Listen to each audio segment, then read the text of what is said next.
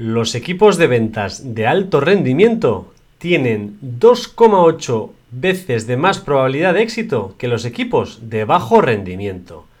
Por lo tanto, más te vale que trabajes en tus habilidades de venta para multiplicar tus probabilidades de éxito. Así es, Iker. Pero antes de empezar con el podcast de hoy, recordaros que la semana pasada tuvimos una masterclass de visión artificial aplicada a la industria con Sergio Redondo de BCN Visión.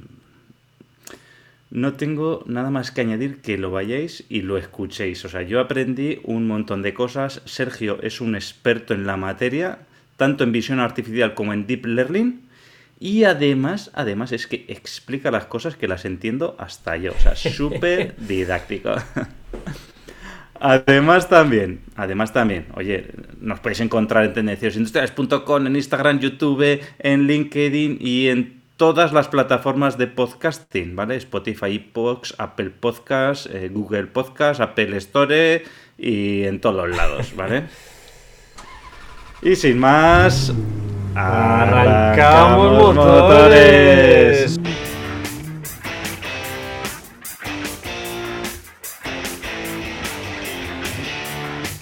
Bienvenidos, tendencieros. Somos Iker y Aitor. Y juntos trataremos temas de actualidad relacionados con la industria, tecnología y ventas. Arrancamos, motores.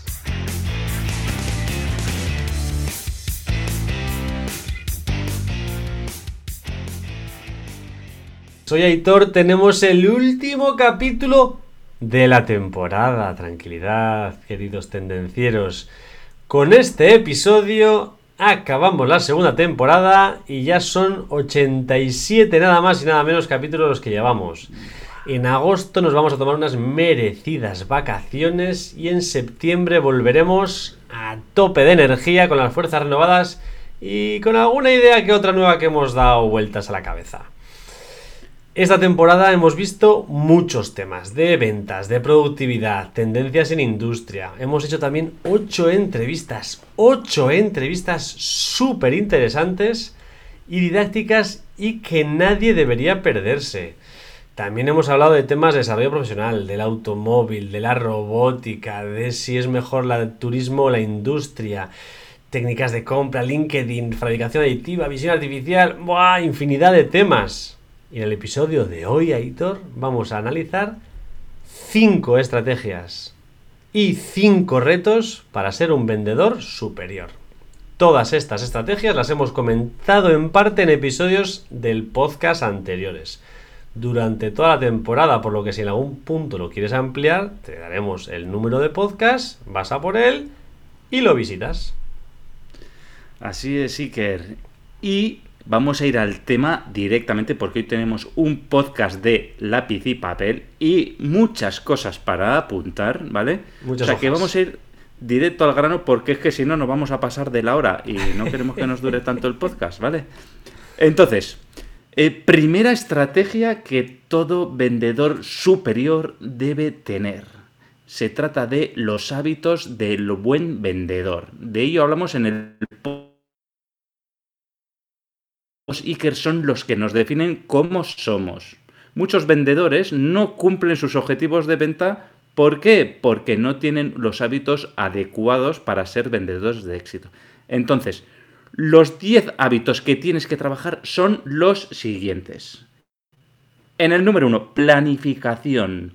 Todo gran vendedor cuenta con una gran habilidad de planificar para la administración de su tiempo. Hay que organizar todas las actividades y esto nos va a brindar un valor y nos acercará al resultado deseado. Dos, preparación de las visitas y preparación de las negociaciones.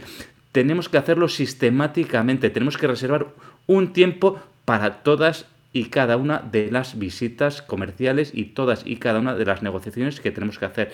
En el punto número 3, conocimiento perfecto del producto o servicio. Es una de las habilidades básicas de todo vendedor. Hay que conocer tu producto. Si no lo conoces, ¿cómo lo vas a defender? Esto te va a dar mucha más seguridad y te va a ayudar a transmitir más entusiasmo a tus clientes. 4. Enfocarse en el valor y no en el precio. valor, cuáles son los beneficios que va a obtener tu cliente. Si no eres capaz de transmitirle estos beneficios, cualquier cosa que le ofrezcas va a ser cara. 5. Formación continua. La capacitación y mantenerse en constante aprendizaje es vital para que todo buen, buen vendedor se desarrolle. ¿Y cómo podemos eh, estar formados continuamente? Podemos leer libros, asistir a cursos, practicar, suscribirnos a tendencieros industriales. Sí, señor, suscribirse, suscríbete a nuestra newsletter, estarás al día de los nuevos episodios y nuevos posts que publicamos semanalmente. Tendencierosindustriales.com, entra, clica, regístrate y tendrás todos estos beneficios. Bueno, y todo acaba en el número 5, sigo yo con el 6, pensamiento positivo. Rendirse ante un no no es una característica de un vendedor superior. Tendrás muchos noes, muchos. Tómalas a gusto, aprende de ellos y conviértelos en un sí. 7. Empatía y saber escuchar. Un punto que da para mucho. Los vendedores eficaces tienen la capacidad cognitiva de la empatía muy desarrollada. Son capaces de ponerse en lugar del cliente y percibir exactamente lo que piensa y necesita, y entonces escucharlo para poder ofrecérselo. 8. Confianza. Confianza en uno mismo. Debes tener seguridad en tu valía y en lo que vales para cualquier transacción comercial. 9. Busca relaciones, no clientes, relaciones. Generar una relación de confianza es mucho mejor y será mucho más rentable que generar un cliente. Y 10 no mentir, no mentir y cumplir las promesas. Si cumples, si prometes algo, cúmplelo. Los vendedores estrella cumplen todo lo que prometen y nunca prometen algo que no saben si van a ser capaces de cumplir. Y lo de mentir, por supuesto, ni tocar. Así es. Bueno, Iker, hemos dicho que vamos a dar cinco estrategias y cinco retos, ¿vale? La primera estrategia es la, la habilidad del vendedor, ¿no? Tener las habilidades adecuadas como vendedor, ¿vale? Entonces, el reto que os lanzamos en relación a esta primera estrategia de las habilidades es que vosotros mismos, oye, hemos dado 10 habilidades, ¿vale? Igual hay alguna otra habilidad que no hemos comentado, ¿vale? Piensa cuál de estas habilidades es la que tienes que mejorar, ¿vale? No te digo la que tengas más débil ni la mejor, sino la que tú crees que tienes que mejorar, ¿no? Dices, pues yo creo que tengo que mejorar en confianza en mí mismo. Pues oye, trabaja la confianza en ti mismo durante los próximos 21 días. Coge solo una habilidad y céntrate en esa habilidad para trabajarla durante un 21 días, ¿vale? Ponlo en práctica, ¿eh? haz que se convierta en un hábito. Bueno, la segunda estrategia es conseguir que los clientes sean fieles, ¿vale? Para ello, en el podcast 54 os comentamos seis estrategias fundamentales para fidelizar clientes, ¿vale? Entonces, la segunda de estas estrategias para ser un vendedor excelente es eso, tener clientes fieles. Ya sabéis, que ya lo hemos dicho muchas veces, conseguir cliente nuevo es 10 veces más caro que mantener un cliente. Entonces, ¿tú con qué te quedas? ¿Con nuevos clientes o con clientes que ya tienes? Hay que hacer de todo, pero los que ya tienes hay que mantenerlos, ¿vale? Hay que mantenerlos fieles. Además, los clientes fieles van a ser tus mejores comerciales, van a ser los embajadores de tu marca. ¿Qué más se puede pedir, Iker? Entonces, ya lo comentamos anteriormente, rápidamente, las seis eh, técnicas para fidelizar a los clientes, ¿vale? Las seis claves son las siguientes. La primera, conoce a tus clientes. ¿eh? Parece evidente, pero no siempre los conocemos. ¿Cuáles son los intereses? ¿Cuáles son sus puntos de dolor? ¿Qué necesita? Quién es la persona de contacto. Muchas veces nos pasan los pedidos y no sabemos ni quién nos está haciendo el pedido. Entonces, conoce a tus clientes. Comunícate de manera efectiva. Sé claro en tu comunicación. Haz que te entiendan bien. Habla y escribe con propiedad. Adecúate al nivel de formalidad con tus clientes. Algunos tendrán más, otros menos. O, algunos te tendrás que comunicar de una manera y con otros tendrás que comunicar de otro. Tus mensajes tienen que ser claros y no dejar eh, lugar a dudas. Tres, para fidelizar clientes, básico, todos los errores que tengas al final pueden ser oportunidades. Esas críticas negativas, las quejas, son las que te van a ayudar a mejorar tus servicios. te van a dar la oportunidad de redimirte con tu cliente y te van a ayudar a evitar posibles crisis. Por eso tienes que aprender a manejarlas correctamente. Sigue Iker. Sí, señor, ya has dicho tres y en la cuatro, ten un contacto regular con tus clientes. Una de las claves básicas para una buena relación con el cliente es tener un contacto regular. No me lo invento yo. Si quieres tener también buenos amigos, tienes que tener con ellos un contacto regular. Piensa en tus relaciones personales. Si nunca quedas con alguien, si no sabes nada de su día a día, al final esa relación se va a acabar enfriando. Pues lo mismo pasa con los clientes.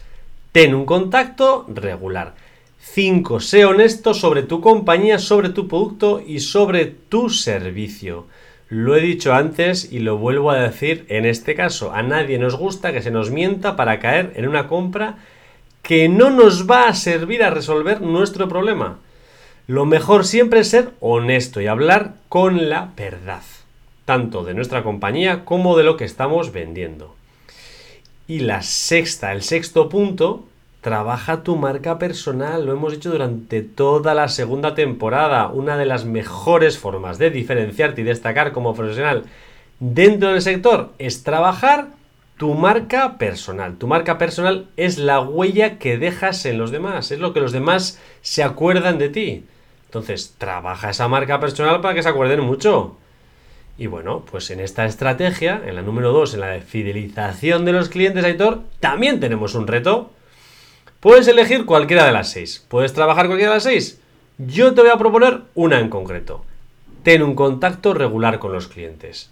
Estamos a punto de entrar en verano es un mes de vacaciones. Llámales, dedícales, diles, oye, pasa unas felices vacaciones. ¿A dónde te vas? ¿Qué tal vas a estar? ¿Qué vas a hacer? Llámales, contacta con ellos. Piensa cuándo fue la última vez que lo hiciste. Piensa si debes volver a llamarlos y llámales. Pasa la acción. Así es, Iker. Llevamos ya 7-8 meses de este año para cuando se escuche esto. Eh, seguro que hay muchas personas ya no te digo clientes, hay muchas personas importantes dentro de tus contactos que ni siquiera les has mandado un mensaje. Ni siquiera un mensaje. O sea, ponte las pilas. Bueno, papel, papel y lápiz que vamos a toda pastilla porque se nos pasa el tiempo, ¿eh?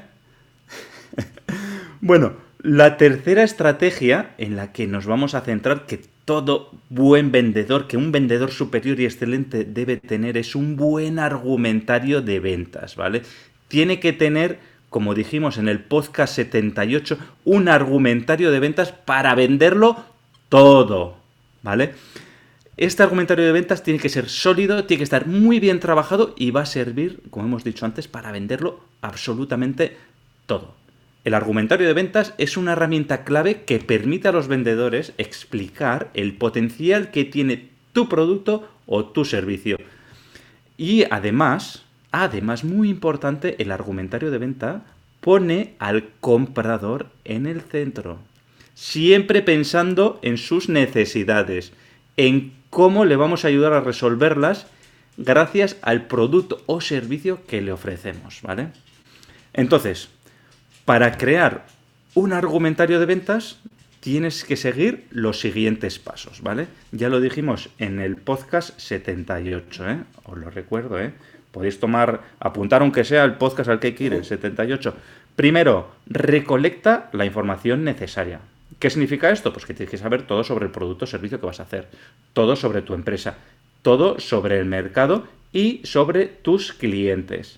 Entonces, también es vital, que ya lo hemos explicado en alguna ocasión, crear tu buyer persona, pues será la base sobre la cual se construirá el argumentario de ventas define las motivaciones y necesidades, así como sus datos generales, ¿vale? La figura del buyer persona, súper importante. Entonces, eh, recolecta la información. Pon al comprador en el centro. Recuerda que el comprador es el que va a tomar la decisión final. Entonces, tienes que preparar tu argumentario de ventas para responder todas las dudas que se puede plantear en el proceso de ventas, ¿vale? Siguiente paso, tienes que identificar los puntos a favor de tu producto o servicio, ¿vale?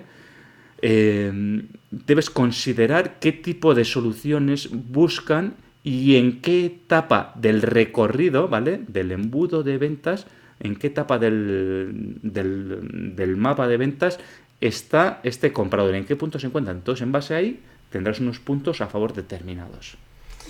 Ya tienes definidos los puntos a favor y en el número 4 ¿qué tienes que hacer? Pues identifica los puntos en contra.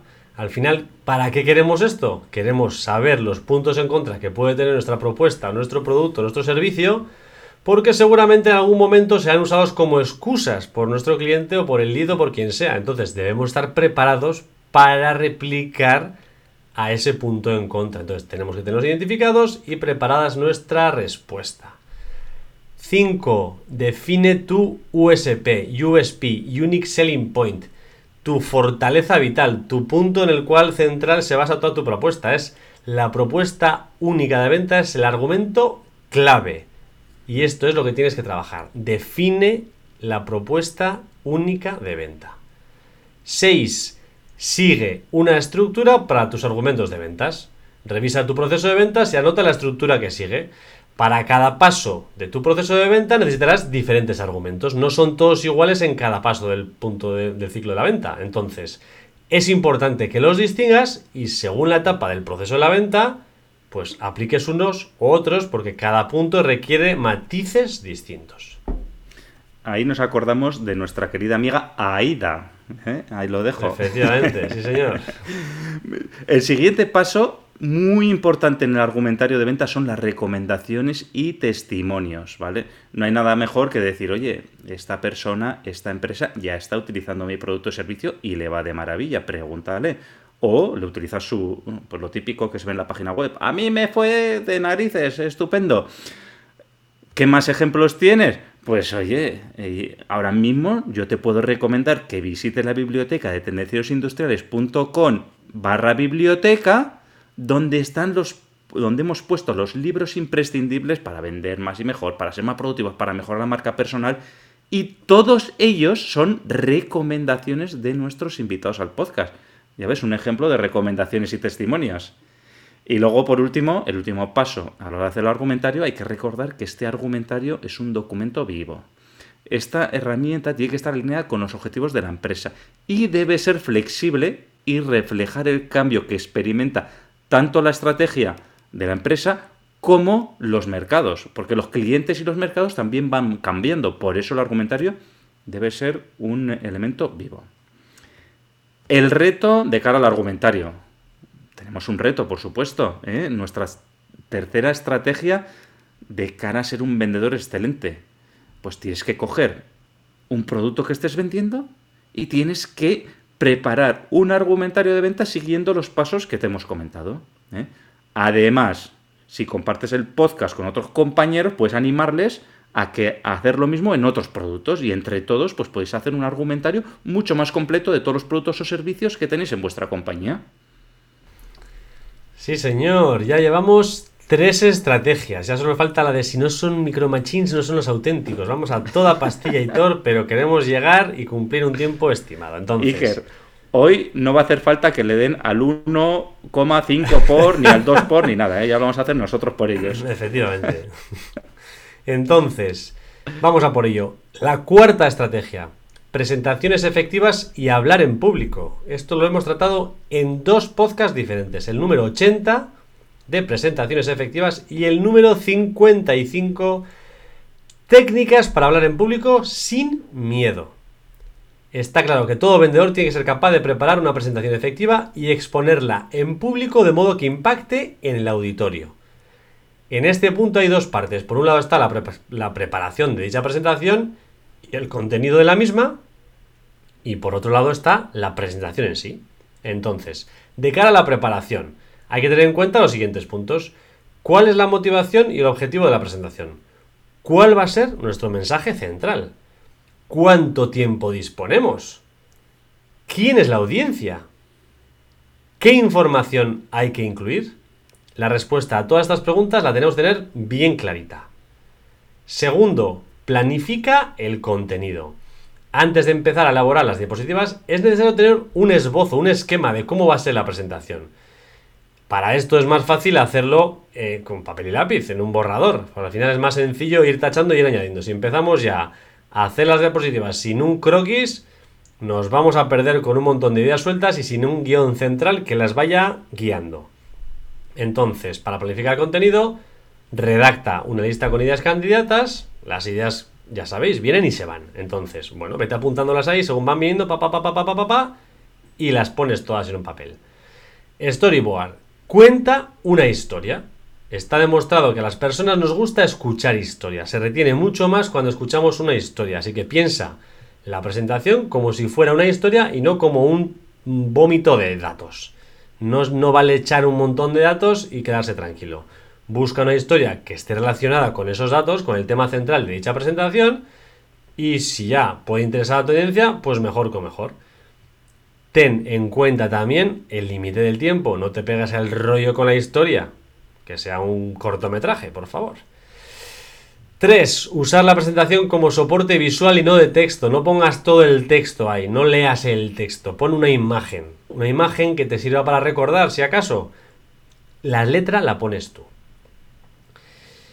Eh, incluye además una idea por diapositiva. Cada diapositiva presenta una idea. No vamos a retener más. El público no va a retener más. Con lo cual, saca la presentación y cuenta una sola idea por diapositiva.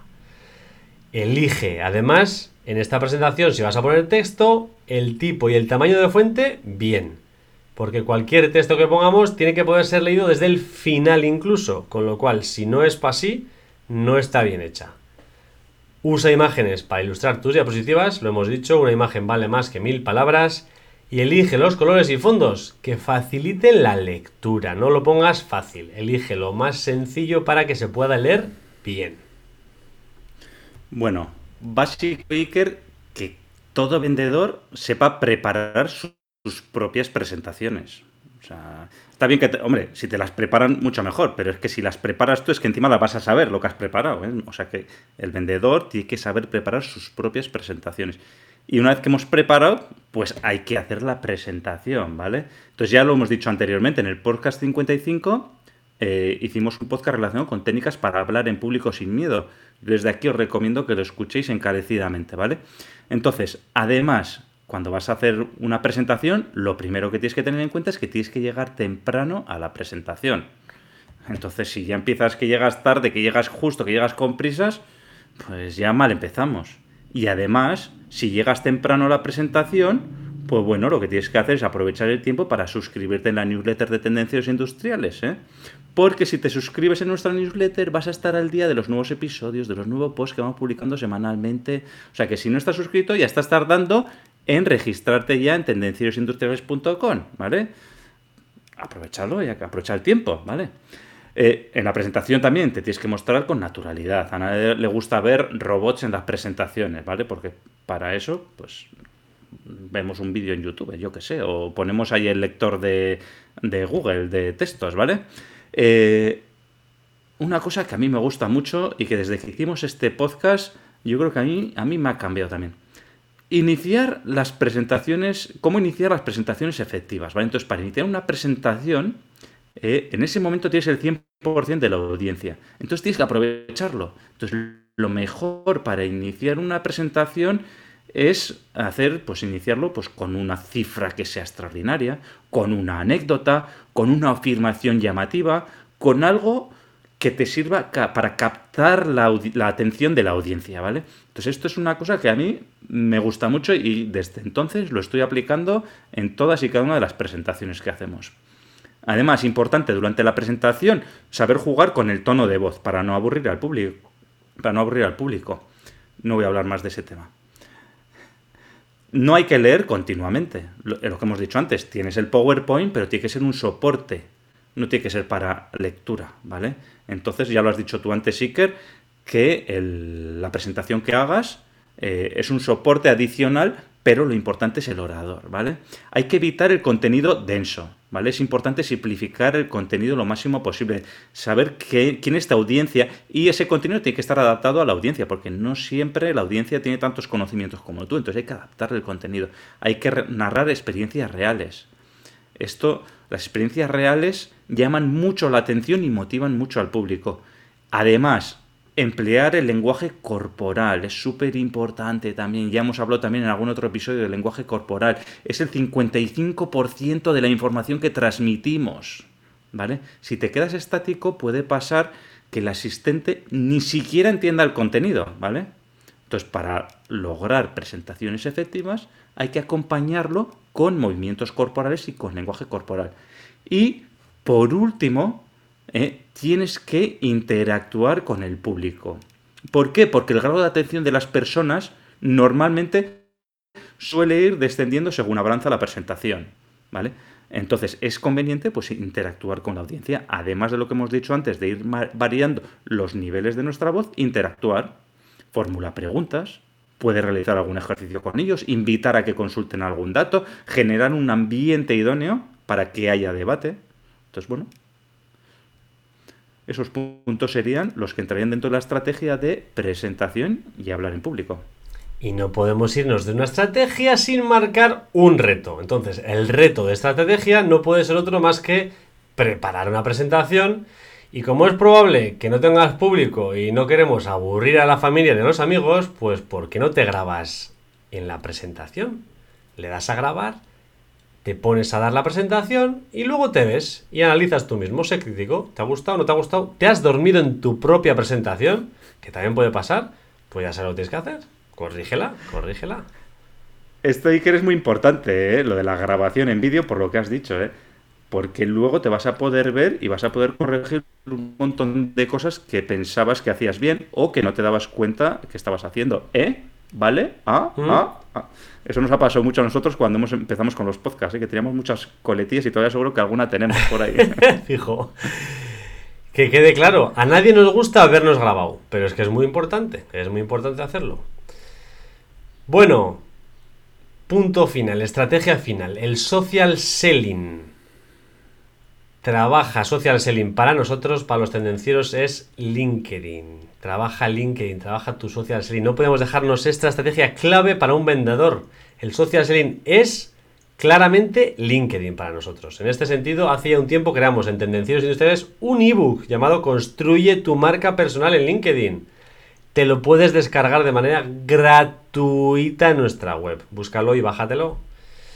Si eres un profesional del sector industrial, tienes que saber cómo usar LinkedIn de manera eficaz para triunfar dentro del mundo laboral.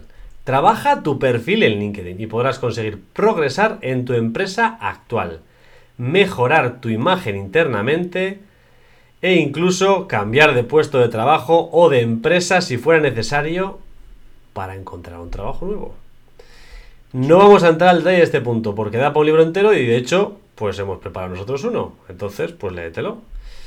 Dentro del social selling tenemos que preparar nuestro perfil de LinkedIn. En primer lugar, tienes que preparar un buen perfil con tu foto, intereses, educación, experiencia, aptitudes, proyectos. Rellénalo todo. Si tienes dudas, al ebook.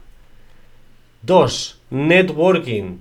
Una vez tienes tu perfil a punto, FETEN, tienes que poner las manos a la obra con el networking y generar contactos. Tener un buen perfil para que las personas que te busquen puedan ver tu mejor imagen es clave. El verdadero valor de LinkedIn está en tener una red de contactos amplia y sólida y trabajarlos. Una red de contactos amplia y sólida es la que te permitirá tener oportunidades de negocio ahora o en el futuro. 3. Visibilidad. Para tener visibilidad en esta red es imprescindible que interactúes con las personas que están allí tanto con recomendaciones como con comentarios, compartiendo contenido. Igualmente puedes crear contenido. Si es tuyo, mejor que mejor. Al final, de esta manera, te conocerán. El ebook de LinkedIn, Iker. Es que ya nos habíamos olvidado, pero qué interesante ese ebook que hicimos. ¿eh? Ya nos, nos, llevó nuestro tiempo, nuestro trabajo, nuestro sudor, y ahí lo tenéis para que solo con registraros lo podéis descargar. ¿eh? Ahí lo Entonces, eso es el reto. El reto para este, para este punto no podía ser otro que trabajar el perfil de LinkedIn. Seguir generando contactos para tener más visibilidad en la red. Eh, em, trabajar, la, trabajar en las recomendaciones, los comentarios, etc. Y, si no te lo has descargado todavía, el reto adicional es descargarte el ebook, construir tu marca personal en LinkedIn de tendencieros industriales. ¿Eh? Ahí está. Bueno, Iker, yo creo que hemos hecho un podcast a toda leche. ¿eh? Yo creo que lo van a tener que escuchar a 0.5 por, ¿vale? ¿Eh? En vez de ser un podcast de media hora, va a ser de una hora. Pero es que hay tanto contenido condensado que va a tener que ser así. Tendencieros, ya sabéis, dejarnos vuestro comentario si queréis aportar experiencia, si os gustaría añadir algo. El resto de, de tendencieros industriales que nos están escuchando lo agradecerán y podéis ayudar a más personas para que se aprovechen de estos consejos, recomendaciones, dando al me gusta 5 estrellas para que el contenido le aparezca a más gente. Ya sabéis, suscribiros para estar el día de nuevos episodios.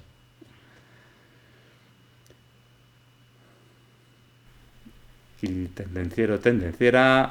La semana te espera. Buenas vacaciones, Chao. Aitor. Chao. Hasta aquí el tema de hoy. Esperamos que te haya gustado. Si es así, suscríbete, comparte y dale al me gusta. Puedes proponernos temas, dudas y demás consultas en comentarios y en LinkedIn. No lo dudes, te ayudaremos.